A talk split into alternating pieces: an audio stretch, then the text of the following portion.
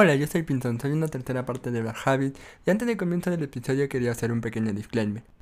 La grabación de este episodio duró dos horas. Por la riqueza de su contenido, hemos decidido para mayor comodidad de nuestra audiencia a en dos partes.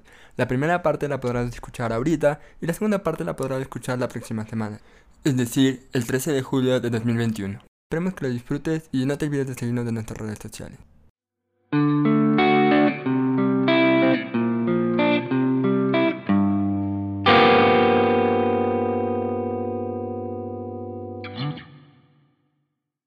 Buenos días, buenas tardes, buenas noches, donde sea que nos estén escuchando, desde la China hasta, no sé, eh, bueno, Ecuador obviamente, pero hay algunas ciudades de Estados Unidos también que nos, eh, nos oyen así. Eh, bienvenidos otra vez, estaba como, como siempre aquí su servidor Pinzón o Emilio, y está como con José Colorado. Y Richie está en sus fiestas patrias de su segundo hogar, así que pide disculpas por no estar aquí, pero manda saludos. Hoy tenemos un capítulo eh, muy interesante porque hemos decidido dejar de cierta forma un poco de lado la política, aunque de cierta forma el tema que vamos a tocar sí involucra un poco de política. Em, y hoy nos vamos a pasar un poco a la literatura, de cierta forma, más específicamente al género de la ciencia ficción. Eh, más específicamente vamos a hablar del el escritor ruso que después se fue a Estados Unidos, que es uno de los diría, padres más importantes de la ciencia ficción, que es Isaac Asimov, que es más conocido por sus eh, libros como La Fundación, eh, cuentos más pequeños como La Última Pregunta, La Última Respuesta, Sueños de Robot, y así. Y justo porque em, el, el, anterior fin de semana salió, para los que vean Rick y Morty, salió una como que concepto que decidían adaptar los escritores de la cascada de Asimov y también porque eh, para septiembre eh, la, el canal de streaming de Apple va a adaptar eh, la fundación para una serie televisiva. Entonces habíamos decidido que podíamos invitar a invitados que ya han estado acá, más del doctor Yepeto, para hablar un poco de Asimov, hablar de la ciencia ficción, hablar de todo lo que es esto y vamos a llevar donde nos lleva la conversación. Así que presentar de nuevo a Kevin, que estuvo con nosotros en el purismo ideológico hace ya algunos meses, es uno de los capítulos más interesantes que hemos hecho, y también con Pablo Sánchez, que también estuvo cuando hablamos del marxismo y de los trabajadores y la economía, que también fue un capítulo interesantísimo, y que justo ahí había contado que es un gran admirador de Asimov, y decimos, ¿por qué no hablar de Asimov eh, en esta? Así que bienvenidos a todos, muchas gracias por venir. A ustedes por invitar. Ah, sí, o sea, siempre es agradable estar aquí, entonces igual gracias por invitar. Sí, igualmente gracias por, por invitarnos, especialmente si es para hablar de algo de, de Asimo. En eso podemos hablar toda la tarde. Así es, eso le decíamos a José que tal vez nos va a tocar partir el capítulo en varias partes, a ver hasta dónde nos lleva la conversación. Pero eh, sí tengo que hacer un disclaimer porque vamos a hablar de muchísimas cosas que si no han leído nada de Asimov, vayan con cuidado porque hay, van a haber spoilers seguramente. Así que mucho cuidado con eso. Eh, pero si es que no he leído, pues si te interesa después de esta conversación, te aliento mucho que vayas a, a, a ver Asimov, preferiblemente que compres los libros en un Mr. Book o algo, pero si no hay plata, pues de PDF seguramente en muchos lados. No sé, José, ¿con qué quieres empezar tú? Eh, tú puedes lanzar con qué cuento de Asimov te gustaría empezar, no sé, todo tuyo. Bueno, más o menos la idea del programa de hoy es, bueno, el capítulo de hoy era tocar a la ciencia ficción desde Asimov desde, desde diferentes perspectivas. Y yo creo que lo primero que deberíamos abordar el día de hoy es un poco del miedo. Y creo que la última pregunta eh, de alguna forma refleja ese miedo constante que podemos tener nosotros hacia una incertidumbre al futuro. Y la ciencia ficción de alguna forma ha servido como una manera de construir, construir esas, no sé, esa manera de ver ese futuro a maneras de distopías, de utopías. Por ejemplo, eh, algo que solemos hablar en el grupo es el tema de 1984, que es una eh, se lo puede tomar como ciencia ficción, pero más que nada es una distopía y es interesante cómo refleja hasta cierto punto la visión de George Orwell por cómo era el futuro o cómo era ese miedo que él tenía un futuro de un totalitarismo, básicamente. Entonces yo creo que podemos partir de la última pregunta y de ese miedo y cómo la ciencia ficción ayuda de alguna manera a producir ese miedo. Ahí, ahí yo quería, justamente estaba pensando en esto de Orwell, que en hay, hay, los tres autores, ¿no? Eh, que, no me acuerdo ahorita los nombres, pero hay los tres libros importantes. Fahrenheit, eh, el 1984 em, y... Uy, se me fue el otro. Un, mundo, feliz. Eh, a Brave New World. Y los tres de hablan de mucha tecnología. Sí hablan de full tecnología, pero de mucha tecnología de control. ¿sí? Y los tres tienen, eh, por lo menos desde mi, interpretación, los tres tienen tres, eh, tres, diferentes orígenes para, el, para este autoritarismo. 1984 eh, es desde arriba, el, el em, Fahrenheit es como que exceso de, de, sensibilidad y por eso comienzan a quemar libros. Y el, y, Brave New World es como que el, el control mediante drogas y mediante el, nacimiento y todo esto. Entonces, claro, me parece que esos tres libros eh, hablan muy bien de, la, de, las distopías. Y claro, 1984 habla mucho del lenguaje, de lo importante que es el lenguaje y la narrativa, que estamos viendo bastante ahora, ¿no? O sea, tuvimos ya varios ejemplos de cómo la narrativa nos puede cambiar y, y cómo cambiar el significado de las palabras. Es, es, un ataque importante, ¿no? Es un un aparataje de, importante para que controlar masas de alguna manera y si la tecnología está controlada en este punto, o sea, si de alguna manera nos controlarían de esa manera, o sea, sí, sí se está viendo, ¿no? Un poco Facebook que está pasando ahora, los, eh, todo, todo el fake news, ¿no?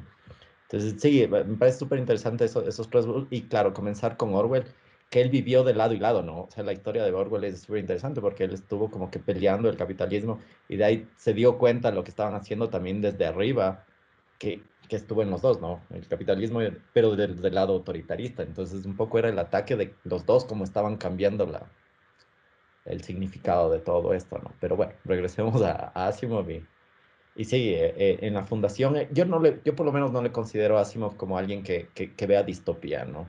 Sea, él, tiene sus miedos y todo lo demás, pero en general, eh, para mí, él, pone muy en claro que lo más importante es como registrar, ¿no? Fundación es justamente eh, eh, esta parte de, desarrollo de la sociedad con los miedos que tiene y lo importante que de alguna manera es guardar toda esa información siempre, ¿no? Y es como que el, el, todo, nuestros libros tienen diferentes protagonistas y en todos los casos es como que cuidar esta, esta zona donde se guardó toda la información de la humanidad para desde ahí comenzar la civilización otra vez, ¿no?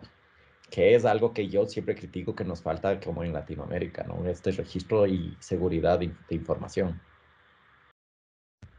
Dejo abierto, Yelena. Quien quiera ir, quien siguiente, adelante.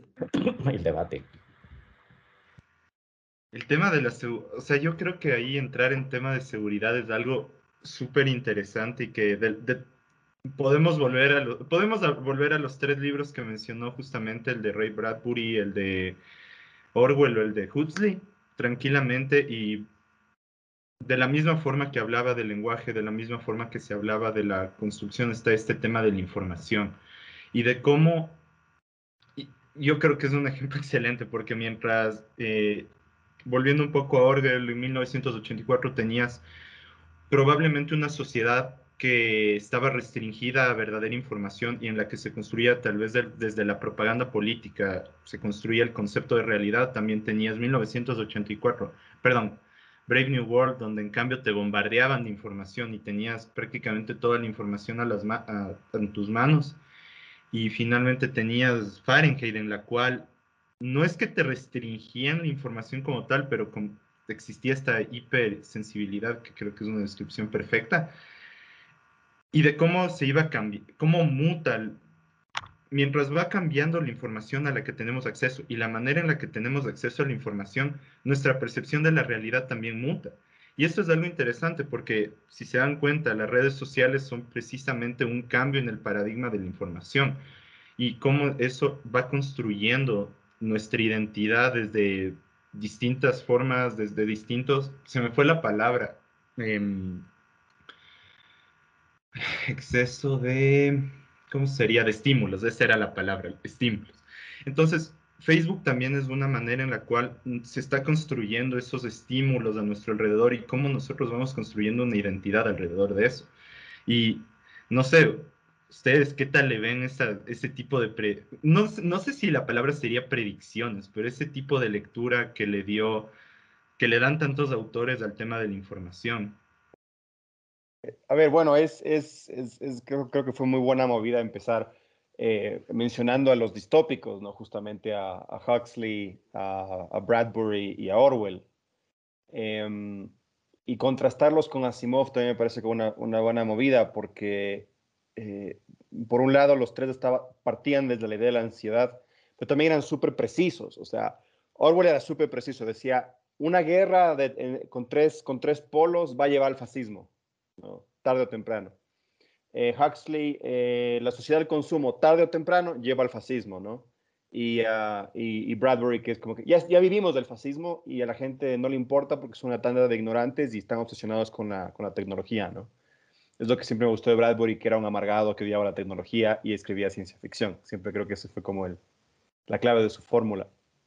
Pero claro, los tres van de cierta manera excedidos por Asimov, porque si cada uno se dedicó a un problema es decir, Orwell a, la guerra, al, autoritarismo, eh, Huxley al, uso del placer, a la sobreestimulación, a, a, los métodos de controles sutiles y Bradbury a la ignorancia latente de todos los humanos.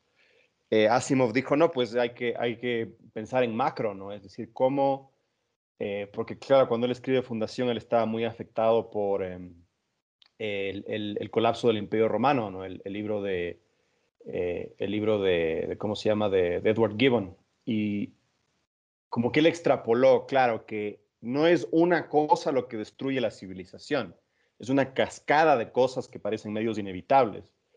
Y ah, extrapolando de eso, Asimov dijo, ¿cómo va, a ser ¿cómo va a ser el imperio intergaláctico y cómo va a colapsar el imperio intergaláctico? ¿Y qué podrías hacer para evitar que caiga, no? Y de ahí viene esta idea de la, de la, eh, como es la, psico, es la psicohistoria. Y eh, lo que a mí me parece fascinante de eso es eh, que los cuatro, o sea, tanto los distópicos como Asimov, estaban respondiendo al futurismo, a los, a los michelismos, porque era, esa era un poco la tendencia en la época de Asimov, que eran utópicos, es decir, veían el futuro como, como algo reluciente, donde se iban a borrar todas las inequidades y Asimov parte de esta idea de que no, hay, hay un factor que siempre nos va a llevar a la, a la, a la, incertidumbre y por ende también a la destrucción, y eso es el libre albedrío de los humanos. Entonces, los humanos eh, tienen esta tendencia al, a destruir la civilización cada cierto tiempo, ¿no? Es decir, podrías darle una lectura media marxista, algo así como que la, la misma civilización conlleva dentro de sí los mecanismos que la van a destruir, que es lo que pasó con el imperio romano según Gibbon. Y Asimov quiso extrapolar un poco eso, ¿no? Entonces, supongo que la, pregunta con la que nos tenemos que quedar es, ¿quién le atinó? En el caso de los distópicos. Por ahí veo que ya hay unos que están defendiendo a que Huxley es el que le atinó. Eh, o de pronto tiene razón Asimov, que es una pregunta mucho más elemental, que no es un mecanismo el que nos lleva a la, a la barbarie, sino que es simplemente el libre albedrío de los humanos. Los humanos siempre vamos a escoger eh, errores que no nos convienen como, eh, como grupo, ¿no? Entonces, eh, creo, creo, que por ahí podemos empezar como ya a, precisar qué es la, cuál es la función de cada uno de estos autores en ese deseo de proyectarse hacia el futuro, ¿no? Yo quiero hacer un paréntesis hablando de destrucción y fin del mundo y nuestra posible muerte. Eh, el cambio climático está golpeando feo. Solo, era, solo es un recordatorio, por favor, eh, tómenselo en serio. Adelante, Pablo. Más bien le cedo la palabra a Esteban, que, que no ha participado todavía, y yo, y yo continúo. Ah, no, ya, ah, gracias. No, sí, perdón. Eh, bueno, nada, nada. Este, eh, óchale, perdón, es que quería decir algo y luego me quedé con lo de José David, entonces... Eh, sí, o sea, sí es verdad, como dice eh, Kevin, eh, normalmente el humano como que encuentra su propia destrucción constantemente y creo que lo hemos visto alrededor de toda la historia, incluso lo estamos viendo ahora, que creo, o sea, sí hay muchos factores, pero creo que uno de los principales es como que el egoísmo del ser humano y así. Y eso, si, a ver, mm, vamos a, si vamos a la historia, es como eh, mucha gente creyéndose superior e intentando dominar al resto. Ahorita, eh, con lo que dice José David, es con la, la, destrucción de nuestro planeta solamente porque, por dinero, porque es más rentable, eventualmente es más rentable eh, consumir, eh, ¿cómo es? Carbón y todo eso, gases fósiles, no, bueno, combustibles fósiles, no, bueno, no, no me acuerdo el nombre ahorita, pero es más rentable eso que trasladar todo a una, a que todo sea eléctrico, cosas así. Eh, y es algo que se vio en, en bueno, justamente en, este cuento de, Asimov, que decía de la última pregunta, que el, el, la necesidad del humano de primero eh, ser inmortal y todo eso y querer estar, vivir siempre y dominar todas las cosas, eventualmente lo lleva a no poder eh, frenar su propia destrucción porque bueno, ahí se ve que crece, crece y crece la humanidad, hasta que, y todo el mundo se hace la misma pregunta, como que esto va a durar para siempre, y es un no, no se puede, por la entropía y todo eso, bueno, ahí en el, en el cuento está. Pero mm, eventualmente el ser humano, como que en, en, su búsqueda por seguir creciendo y seguir expandiéndose y ser inmortal y todo eso, no hay un, no hay universo suficiente para abarcar todos los humanos y bueno, al final todo se destruye y así. Que bueno, es algo inevitable, pero ya no. Eh, sí, bueno, en la parte de, justamente, y, perdón que, que, ahorita voy a traer a otro autor que ya es más, más de ensayo, que es Jared Diamond. Él, eh, él justamente habla de esta parte en la, en la de, colapso de, de, de, como de sociedades, ¿no? Y, y, claro, tiene uno nuevo que se llama Upheaval, que eh, él trata como de, de hacer de psicólogo de sociedades y y ver eh, cuáles son las características, pone 12 me parece, que dan para una, una reconciliación como país, como, como eh, países internacional, para, para unirse de, de, nuevo, ¿no? Y no está muy lejos de lo que, de, lo que de todas formas ve, ve Asimov, ¿no? ahí eh, en, en, Fundación ves que hay estas dos fuerzas siempre, ¿no? Esta fuerza de, de, de separar y esta fuerza de, de, de, unir, ¿no? Entonces están siempre, están como eh, peleando entre los dos y hay, claro, una tercera posición que es como que no pasa nada y es simplemente avanzar. Y eso me parece interesante de, Asimov, que no, no se concentra, sus, sus protagonistas no son únicos. Sí hay, hay unos que se mantienen, hay un robot que se mantiene en cuántos miles de años, pero eh, en general él, él trata de ver las sociedades como esta dinámica, ¿no? Y, y, y, de alguna manera él sí es un optimista tecnológico, ¿no? Y más que tecnológico, como, como científico, ¿no? Eh, tiene, un, tiene un ensayo súper chévere que es el, eh, el, eh, ¿cómo se llama? El, la variación del error, me parece que es. entonces, claro, ahí le ves el, lo que él está proponiendo como ciencia, como él, como él ve el avance de la, de la sociedad junto a la ciencia de alguna manera, ¿no? Y es justamente esta corrección del, del error. Y él pone un ejemplo interesante que es eh, si hay una forma, si hay una medida, si hay una ah, gradiente, una tonalidad en el, en el error.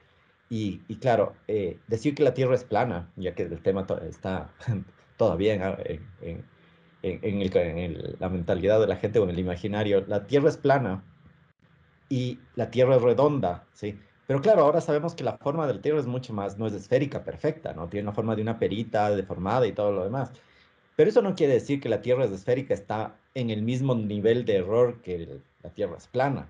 Entonces, él sí tiene esta, esta, esta noción de, de que la, ciencia y la información de por sí, ¿sí? y resguardarla es la solución de, la, de, de, de, nuestras sociedades, ¿no? Que es importante, qué tan, de qué tan abajo comenzamos, es importante cuánta información tenemos almacenada, ¿no? Y ahí está otro, otro autor súper interesante que también es de, pero eh, o sea, ya es de formulación científica en teoría de la información, que es César Hidalgo, que es economista. Y él habla del bit humano, ¿no? la, la, cantidad de información que una persona puede guardar, aparte de la información que se puede almacenar, ¿no? Porque claro, hay cosas que no se pueden escribir.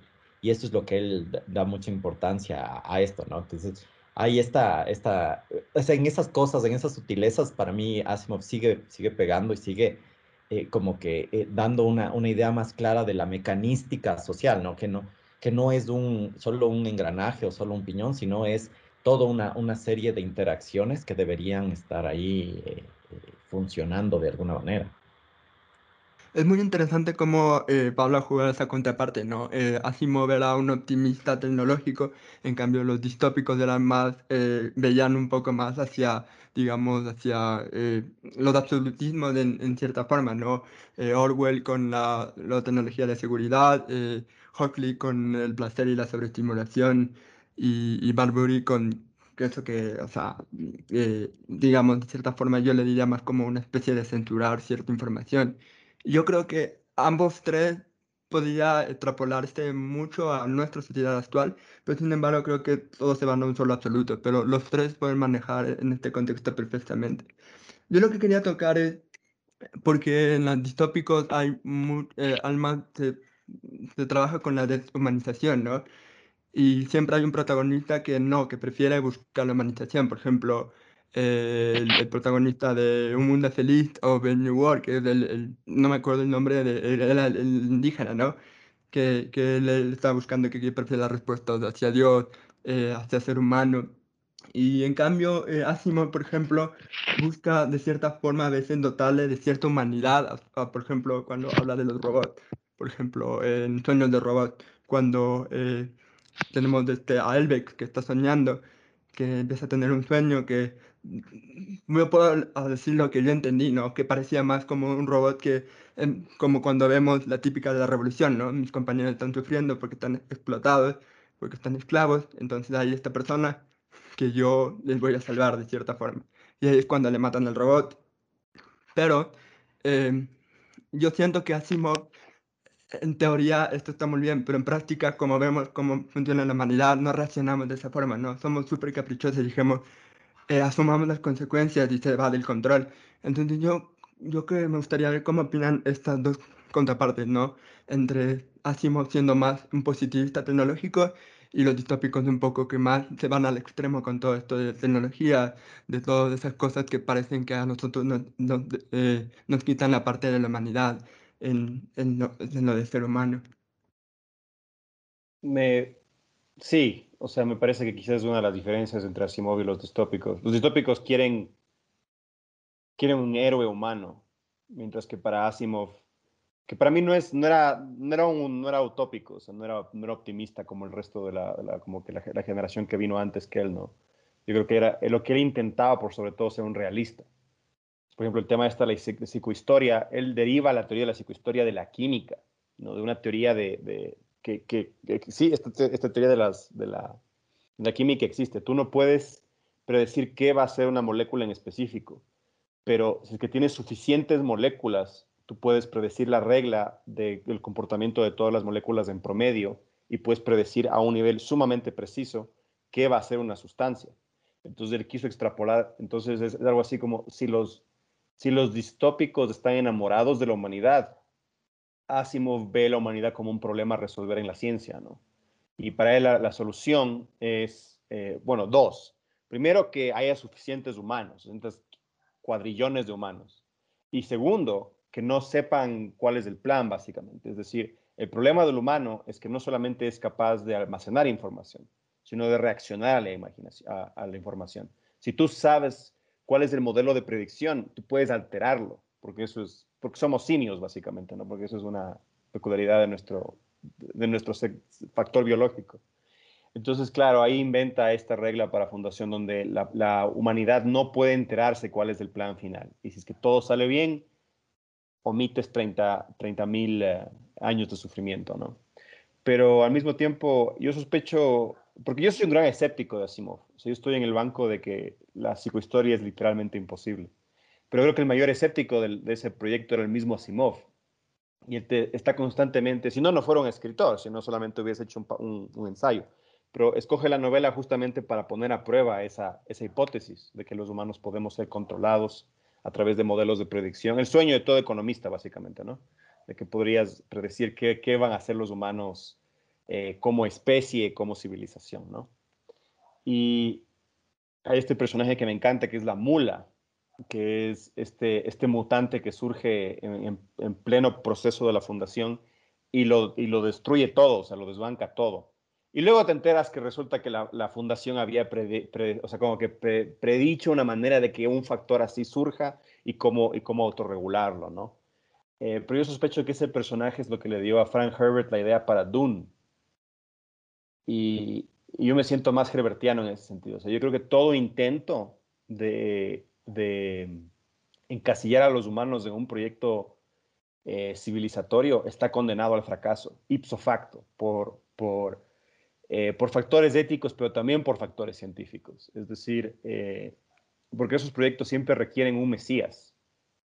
Y, y el Mesías no, es, no es solamente el génesis de un plan civilizatorio, también es el génesis de su propia autodestrucción.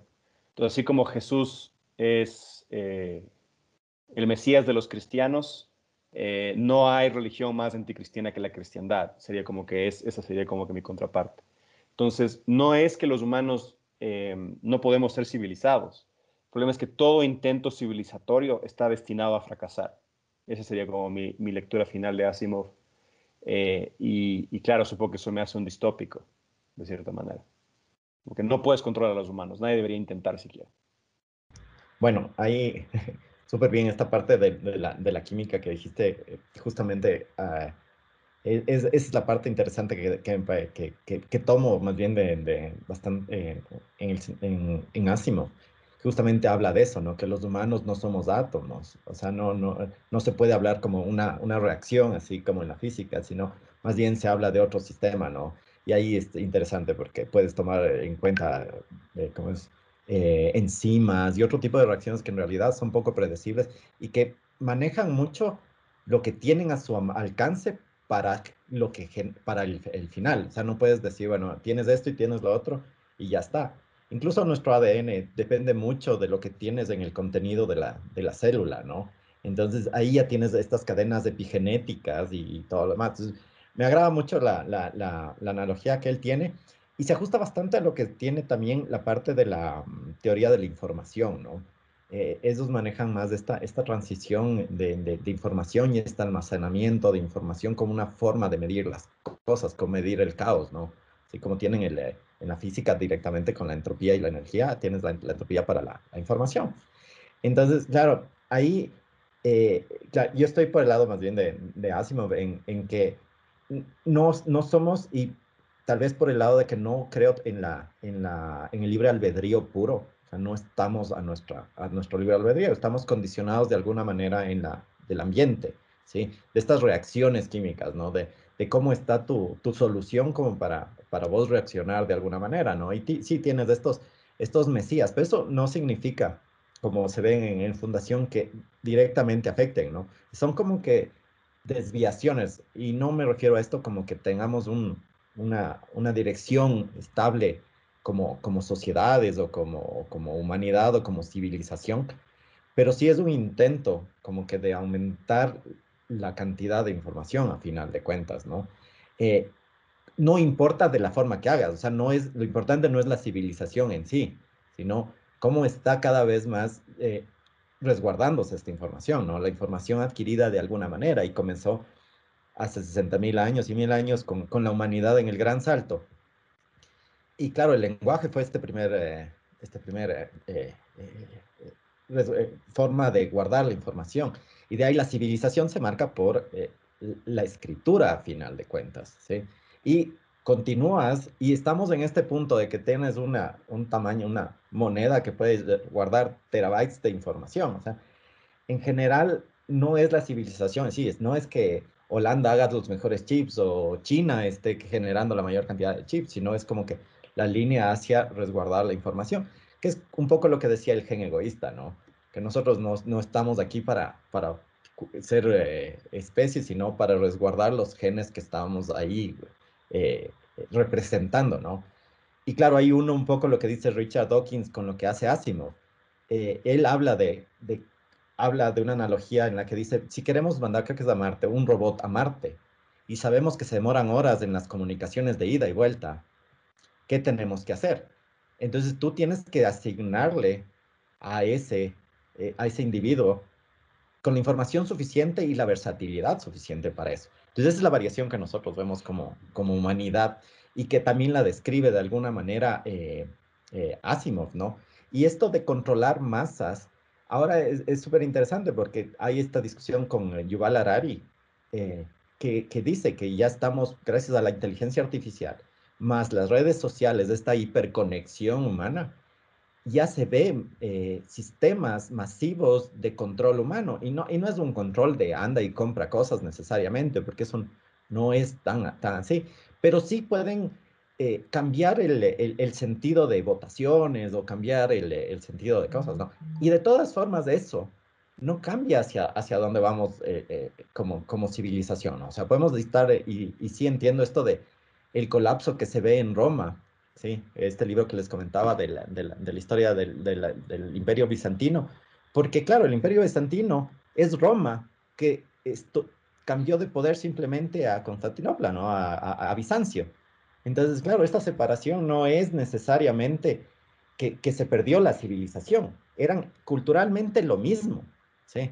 Y es más, pro, eh, sirvió de escudo para que toda Asia no se suba a, a las comunidades todavía barbáricas de, de Europa, ¿no? Les permite formar reinos y les protege para que eh, Roma, que estaba centrado todavía eh, ahí, eh, proteja, se proteja con este, con este bastión, ¿no? Y las primeras cruzadas, claro, fueron, no fueron eh, necesariamente a frenar el, el, a, los, a, los asiáticos, a los, a los que venían desde ese lado, sino más bien era tratar de quitar el poder que estaba en el imperio uh, bizantino, que estaba eh, ya en una separación Estado-religión, ya, ya tenía una individualidad, una, una independencia, ¿no? Entonces, yo en eso sí soy más, más optimista, pero no en tecnología, y eso era lo que quería decir de Asimov, no es optimista tecnológico como los economistas, más bien es un, eh, eh es un optimista de la ciencia, y es, es una persona que, que cree en, en el proceso, en el método de autocorrección, sin decir que es perfecto, ¿no? Pero que tiene ya un proceso eh, de, de, autocorrección de alguna manera que, que nos lleva a, un, a, una disminución del error de eso. ¿sí? Por ese lado, eso sería mi, mi, mi contraparte para, para, decir que sí, por, por, mi lado sí soy más eh, optimista, pero claro, sí dependo mucho más del, del, de hasta qué punto es libre albedrío de la humanidad. ¿no? El, el, el, libre albedrío sí causa una, una distorsión en el análisis, porque ahí está el, el, el, el, origen de a qué punto deberías analizar todo esto a decir eh, hacia dónde va la civilización. Este, ya, eh, yo no, yo quería principalmente decir que, o sea, capaz estoy en contra con lo que dijo Kevin, que no, no se puede eh, dominar o, o, controlar a la, a, la, a la humanidad. Porque, a ver, no se debería, eso sí, eso ya creo que todos lo tenemos claro. Pero um, yo creo que sí se podría, a la final, o sea, se, si bien es, o sea, todo es medio, todo se puede reducir bastante, espérame, ¿cómo quito esto? Ya. Todo se puede reducir a, a como, como dijo, eh, por ejemplo, el aire está hecho de moléculas, bla, bla, bla. Predecir hacia dónde se va una, o sea, qué hace exactamente una, no se puede. Bueno, se puede, es muy difícil, pero luego predecir qué hace una por separado es peor. Pero hacer, cogerla en conjunto y decir, bueno, si pasa esto, si hago esto va a tener esta reacción, si hago esto va a tener esta otra reacción. Yo creería que con un sistema suficientemente avanzado, sí, o sea, sí se podría controlar la humanidad. Y... Ah, es que tengo muchas... Había muchas cosas que responder y me, me olvida. Entonces, sí, sí se podría, más que nada porque también, eh, o sea, no digo, no digo que, ojo, por si acaso, no digo que solo seamos esto, pero sí somos un animal, o sea, sí, que piensa, que ha desarrollado muchas cosas en los últimos años, eso no le, no le quitó nada a la humanidad, o sea, para mí la humanidad es, o sea, ha hecho muchas cosas súper bien y obviamente también muchas cosas mal, pero mm, yo creería que con tecnología suficientemente desarrollada sería muy fácil eh, con esto eh, controlar a la humanidad. Incluso si viene algún agente externo o algo así, yo creería que sí, o sea, en teoría sería fácil. Y en el peor de los casos, eh, sería algo también como prueba y error, de que se equivocó, aprender ese coso, o sea, algo pequeño, mejorarlo y el siguiente va a salir. O sea, es, es algo como, vaya, es que todos hablan de libros y no quiero decir esto, pero hay un videojuego que, que es eh, Horizon Zero Dawn, que ahí la tecnología como que, bueno, domina todo así. Y ahí tuvieron que hacer un prueba y errores. Nos equivocamos en esto, de ahí solo hay que hacer esta otra cosa y se reinicia todo, y literalmente a reiniciar todo. Entonces yo creería que por ese lado sí, sí, o sea, como que sí se podría. Y Dios mío, perdón Pablo, tenía tengo que apuntar las cosas, pero tenía una cosa que responderte a ti, pero me olvidé, así que lo siento mucho. Por cierto, cancelado lo estoy respeto por poner un video en esta discusión, pero no, no, mentira. Eh, eh, y justo hablando de, de ondas términos científicos, me gustaría que ustedes me digan cómo les parece que maneja Asimov el término de la entropía, por ejemplo, en la última respuesta. Eh, y que incluso podría ser incluso llegar a ser una pregunta un poco filosófica, que viene de de cómo nosotros, porque por ejemplo, no voy a ponerme a explicar la entropía porque no soy científico y voy a terminar diciendo que solo como las cosas se desordenan y ordenan y nos van a cancelar toda la comunidad científica. Pero eh, yo incluso pensaría que la entropía es como que cada paso que doy hacia adelante es un paso más hacia mi muerte, en un término muy, muy difícil. Entonces, ¿cómo ven ustedes en ese término tomando por ejemplo la entropía en la última pregunta de Asimov, cómo Asimov maneja todos esos términos científicos y que creo que es una de las cosas que mejor hace. Entonces, ¿cómo lo piensan ustedes?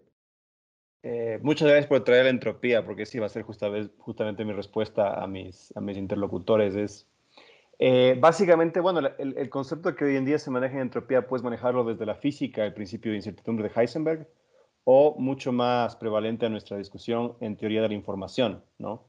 Todavía este, este tipo llamado Shannon, que básicamente publicó el primer ensayo sobre, me parece que el título era eh, Teoría Matemática de la Información, me parece que ese era el título. Y ahí introduce él este concepto de la incertidumbre, que vendría a ser como la entropía en la información. Y él usa entropía también intercambiando con esto de la incertidumbre. Entonces, para Shannon la incertidumbre es entropía, la entropía es incertidumbre, la solución a la entropía es un poco lo que diría Pablo, ¿no? Algo así como que la solución a la entropía, a la incertidumbre, es más información, ¿no? Pero también hay una subescuela entre, entre los matemáticos que estudian este tema de la incertidumbre y dice, hay una, hay una paradoja, es, una paradoja un poco difícil de resolver. A mayor información, más entropía, como la paradoja cómica del queso. El queso gruyere tiene huecos y por ende, mientras más queso gruyere, más huecos por ende, mientras más queso, menos queso. Y es muy parecido, es, decir, la, entropía no es lo opuesto a la información, es lo que te diría Shannon, por ejemplo, en su, título. Es decir, eh, la, entropía es algo que tú puedes regular con más información. Eh, hay otra escuela que te diría, no, no, la entropía es un factor que no puedes evitar incluso dentro de la información. La información viene con su propia entropía, ¿no? Entonces, eso es, si quieres, el, si es que eso, es que la segunda escuela tiene razón, si es que Shannon se equivoca, eh, entonces estamos en el peor de todos los universos, estamos en el peor mundo, porque la incertidumbre no es un error a resolver, la incertidumbre es una ley universal en la información y en la física. Em, hay gente que piensa que, que, eh, que eso es como muy pesimista y que las computadoras cuánticas van a resolver este problema porque las computadoras cuánticas utilizan el factor de incertidumbre para calcular, la, la, la, ¿no? Entonces, yo, yo en inteligencia artificial, en, en, eh, en tecnología, en entropía, en información, tengo la, la, postura muy cómoda de todo filósofo, que es el, el, escepticismo y el pesimismo, ¿no? Entonces, mi, mi contraargumento a los, a los dos es, hay dos factores de resolver si vamos a hacer que los humanos y la civilización sea predecible. El primero es esto, el problema de la información. Es decir, tienen que demostrar que Shannon tenía razón, que más información reduce la cantidad de entropía en vez de aumentarla. Y el otro problema es, ¿qué pasa cuando, eh, no tanto a nivel individual, pero eh, se, ve más dramáticamente a nivel individual, eh, qué pasa cuando la información es un mecanismo que te permite escoger entre ella y no? Es decir, a nivel individual podemos ver esto, es decir, si tú le dices a, un, humano, de hecho incluso hemos hecho este experimento con primates, si tú le dices a un humano, bueno, mañana te vas a vestir, te vas a poner esto. Y dice, ¿por qué voy a poner eso?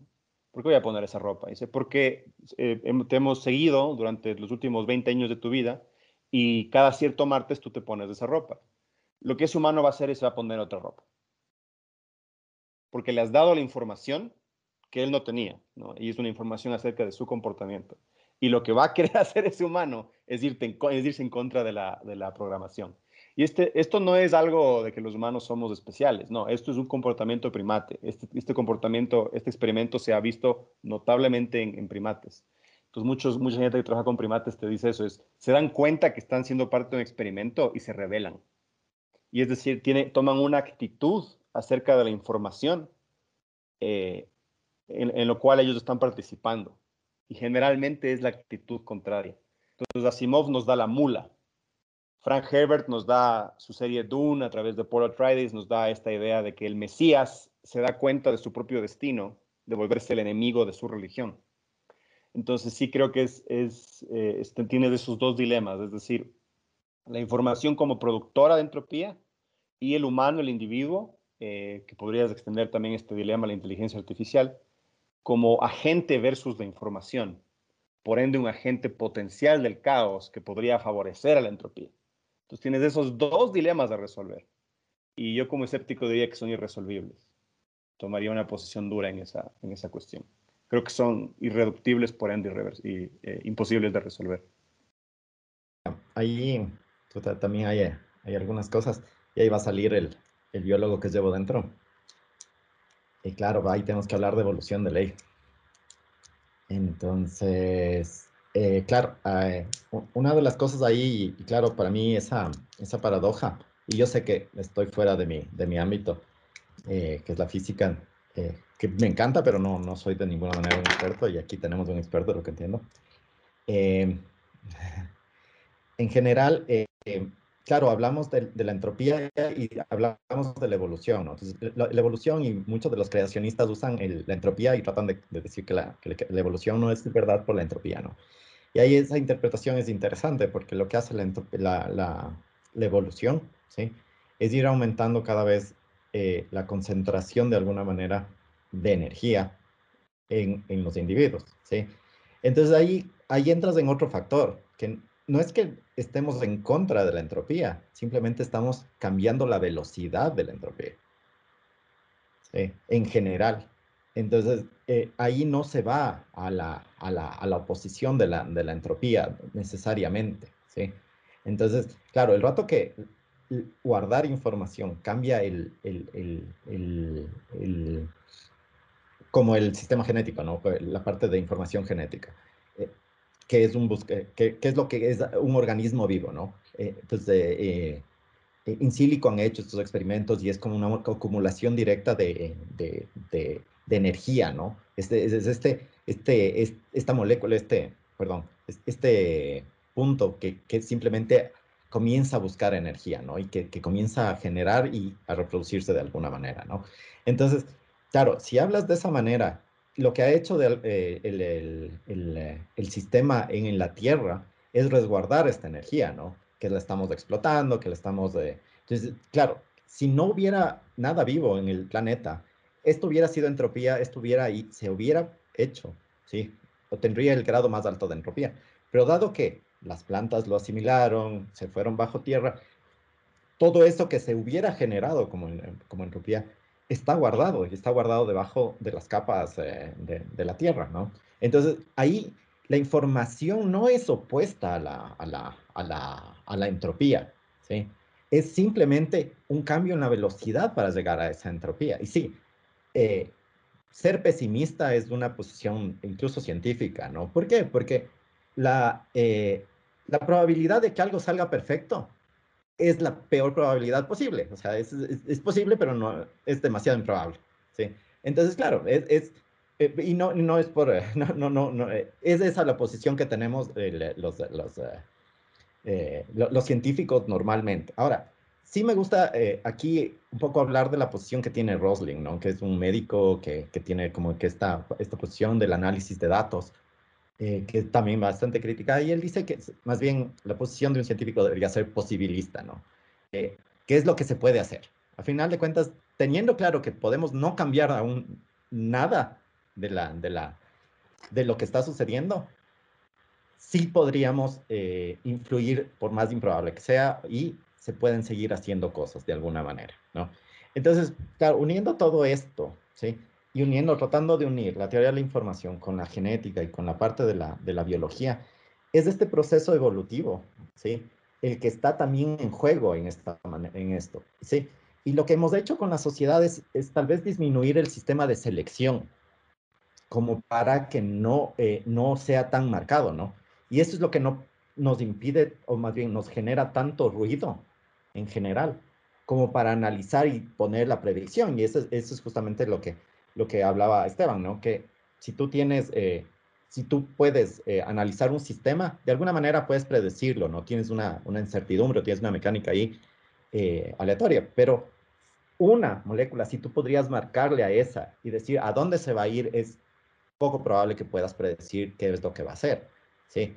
en cambio, pero si tú te vas a, a, a, a sistemas más complicados, entonces te vas, por ejemplo, a sistemas enzimáticos, por ejemplo, ¿sí? Ahí sí puedes predecir que si tienes una enzima y tienes un medio lleno de, esto, puedes, no puedes predecir lo que hace uno, pero sí igual predecir lo que pasa el sistema, ¿ya? Pero siempre es la acción de una enzima, ¿sí? Entonces ahí, es, ahí, ahí tienes un sentido en el sistema, ¿no? Que, te va a cambiar las cosas de alguna manera, ¿sí? Y la entropía en, en esto eh, juega un papel, obviamente siempre es importante porque es una ley, ¿sí? Pero la vida está eh, no yéndose en contra, sino encontró un loophole donde dice, bueno, chévere, tenemos que obedecer estas reglas, pero vamos a ir acumulando lo que hacemos, ¿no? Y obviamente, ¿cuándo va a ser nuestro fin o, lo que sea? ¿Cuándo se acaban estos, estos orígenes, este, este, esta forma de acumulación de la entropía? Y es lo que criticamos justamente en la parte de, de ambiente, ¿no? Que estamos quemándonos todo lo que está bajo suelo como que no se va a acabar nunca, como que no hay leyes universales, ¿no? Y en eso sí, eh, eh, que estoy en contra de, lo que dice la economía y es interesante que la psicohistoria eh, de Asimov no se haya basado en la economía, sino se base más bien en la química o en la biología y para nada en la economía, ¿no? Entonces, por ejemplo, y, y, esto solo extiendo un poquito más, yo traté de hacer una tesis en la conciliación de la economía con la biología. Claro, y la reacción automática normalmente de los economistas es mm, eh, es un poquito más agresiva cuando les cuento lo que, lo que, lo que traté de hacer. Es un poquito más agresiva que, que, que la normalidad, porque, claro, el rato que les tratas de decir que la evolución va a regir al final del día lo que, lo que diga la, lo, que está, lo que está haciendo el humano, es obviamente no, porque no quieren relacionarse para nada. Hay, hay grupos que sí están tratando de hacerlo, pero eh, todavía creo que están eh, quedándose cortos en esto. Entonces, Sí, es, eh, ahí hay, hay, un problema y, y pese a que los, eh, los, biólogos hemos tratado de hacer más bien, hay varios libros de tratar de unir la economía con la biología porque usamos las herramientas de la economía. No, no, no hay desde el otro lado, no hay una mano que diga, voy a tomar en cuenta lo que dices. No, es, es, es ahí, sí hay, hay, una pared y, y claro, eh, por ese lado complicas mucho las interacciones y para dónde puede ir la ciencia. Y ahí tengo, y ahí puedo coincidir con Kevin que claro, estamos, si, si, esa pared va a ser eh, eh, eh, siempre, porque claro, queremos hacer lo contrario de lo que hace el otro, sí está así. Ahí puedo extenderme mucho más y justamente en el ejemplo que dijo Kevin, solo para responder esa parte, si sabemos que le ponemos a alguien que, que le decimos que te ponga esta ropa porque le hemos analizado y le decimos, la predicción no es que se ponga esa ropa, es que sabemos que va a ser otra cosa. Y esa es una forma de control. Entonces, nuestra predicción es justamente hacer eso, y eso es lo que dice Yuval Harari, que si haces esto en Facebook, ¿sí? Tú sabiendo la tendencia que tiene a la autoridad o no a la autoridad, tú puedes influir a que vote o que no vote. No necesariamente a que vote por un candidato. Tú puedes decirle al candidato que quieres que voten, y como pasó en Estados Unidos. O sea, no es decirle por cuál votar, sino más bien desanimarle a votar. Y ya con eso cambias de elecciones. ¿sí? Entonces, es, eh, por ese lado que contestaría eso. Puedo irme más, pero perdón. Antes, antes de darle la palabra a Esteban, eh, voy a decir que, que hicimos caso a los economistas cuando empezó todo esto y miren cómo estamos, así que denle el micrófono más al científico. Solo eso me a decir. Esteban, dale. Ya, eh, bueno, ya, quité la mano levantada. Ahora sí. Ya, ahora sí me noté para no olvidarme porque es, no, a ver. Entonces, eh, lo que dijo Kevin, eh, sí es verdad, es lo de la incertidumbre. Yo, eh, de hecho, en eso estoy muy de acuerdo. Y justamente con, con el, um, con el experimento mismo. O sea, primero yo no puedo no estar de acuerdo con la incertidumbre, porque es algo que se ve en todo el universo. O sea, capaz todo el mundo ha escuchado de la incertidumbre en física, que Heisenberg y todo eso. Entonces, es algo que está en, en todo. De hecho, es justamente una de las razones por las que no se puede seguir a, siguiendo el ejemplo, no se puede seguir a una molécula, sino que se utiliza todo, el, todo el conjunto. Perdón. Entonces, eh, sí es verdad, y justamente iba a responder a, lo que dijo Kevin. Eh, es, esa, esa, información que tenemos sobre, si le doy esta información a este individuo, igual con el ejemplo, digo, el martes te vas a poner esta ropa, y capaz, supongamos que de un 100%, un 90% va a ponerse otra ropa. El otro día o se olvida o no le va a importar y va a decir, bueno, sí, y ya, todo bien. Pero ya tenemos como que una estadística y ahí sí se va a poder como que seguir, seguir prediciendo, bueno, se va a hacer predicciones que capaz estén un poco más acertadas. Y, o sea, lo que, lo que yo no, no sé si es que se ha hecho o algo así, o, o si se planea hacer, o no sé, es, por ejemplo, dar, dar ese experimento a conocer. Cogemos a 100 personas, decimos, nosotros vamos a predecir eh, cuándo vas a, vas a usar esta, esta cosa y luego darle, hacerle lo, o sea, decimos, justamente el ejemplo que dimos ahorita. Cuando nosotros te digamos que el martes te vas a poner ropa, ese martes te vas a cambiar, te vas a poner otra ropa. Y a mí, o sea, yo no, sé si, qué pasaría. Me gustaría saber como que ¿Qué pasaría si es que dices eso y luego le dices, ya, este martes, dos semanas después, o un mes, le dices, este martes te voy a poner esta ropa. Y solo por mucha gente capaz, capaz el porcentaje cambie de 50% se cambia de ropa, otro 50% no, entonces, no sé. Y eso viene también mucho con, con el hecho de eh, ver el experimento, lo altera. O sea, yo hablando todo de, forma científica, ¿no? De, lo que yo sé, porque no soy experto en nada más.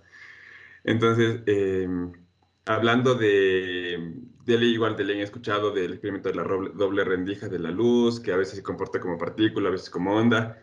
Entonces, el hecho de ver el experimento eh, o, de intentar predecirlo ya altera todo. Esto sería más o menos lo que, lo que pasa en, en, justamente en el experimento que dijo Kevin, de decir, te voy a poner esta ropa y analizando todo en macro, por así decirlo, ya en todo grande, eh, podríamos hacer eh, predicciones muy precisas. Y es justamente lo que pasa, porque la cuántica es lo, más exacto y más bonito que se ha desarrollado en la física, eh, desarrollando el modelo estándar y todo eso. Entonces, como que, y eso incluye la incertidumbre. Entonces es como que, como que Sí, por ese lado, o sea, es, mi, sería mi respuesta a, a, Kevin.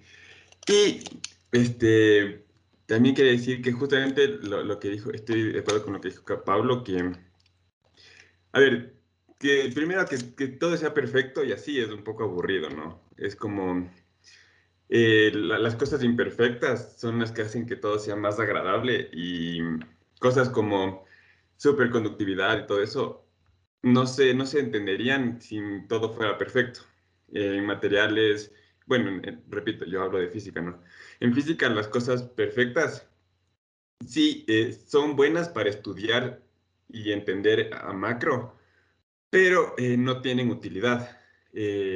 como les digo, superconductividades, capaz, creo que ferromagnetismos, son cosas que si es que algo es perfecto no, no sería tan bonito y no tendríamos, no tendríamos toda la tecnología que hemos desarrollado y cosas así.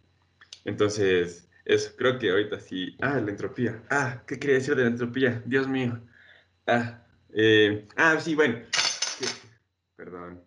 Eh, que más que nada la entropía es como, igual como dijo Pablo, uno llega a su máxima entropía cuando, bueno, cuando muere, ¿no? Entonces, y siempre estamos intentando nosotros, nuestra Tierra, eh, y nosotros como seres humanos y los seres vivos, eh, necesitamos un, ser, un, un, ente externo a nosotros para no morirnos de una. O sea, nosotros comemos, nos alimentamos, dormimos, todo eso para no morirnos de una. Y eso es lo que justamente dice Pablo, que disminuye la, la, rapidez con la que llegamos a nuestro máximo entropía, o sea, disminuye la rapidez con la que nos morimos prácticamente. Entonces, eh, yo no sé, no sé si es que alguien, o sea, dijo esto. Yo ah, leyendo a Simov en una parte, em, dije como que la única forma en la que encontremos un, eh, ah, que, que el, el, fin del universo no, no sea así de rápido, digamos, entre comillas, muchas comillas, es buscando un, algo externo, un sistema externo que le brinde energía o algo al universo para que este no muera tan rápido. Y que, que justamente, igual hablando del cuento de la última pregunta, es justamente nosotros decimos, vale, hay muchas estrellas, y luego hay muchas galaxias, y luego la idea sería hay muchos universos, como que ese sería un universo paralelo o otro universo sería el, agente externo, el sistema externo. Pero mm, eventualmente creo que se acabarían los universos capaz, o sea, eso ya sería muy filosófico y qué sé. Pero um, sería complicado llegar a decir como que sí, algo dura para siempre o algo así, entonces es un poco difícil. Y creo que así respondí todo, ahora sí. Ya, así no sé. Hola, soy Pinto nuevamente aquí para Decirte que si intentaste que el final fue un poco abrupto es porque fue a propósito para que te quedes con la pica y nunca puedas escuchar lo que continuó. Nada, mentira. Recordate nomás que esta es solo la primera parte y que la segunda parte la vas a poder escuchar la próxima semana. Quédate pilas y pendiente para que puedas escuchar cómo continúa esta interesante conversación sobre Asimov, la ciencia ficción y la distopía. Yo me despido y nos veremos la próxima semana.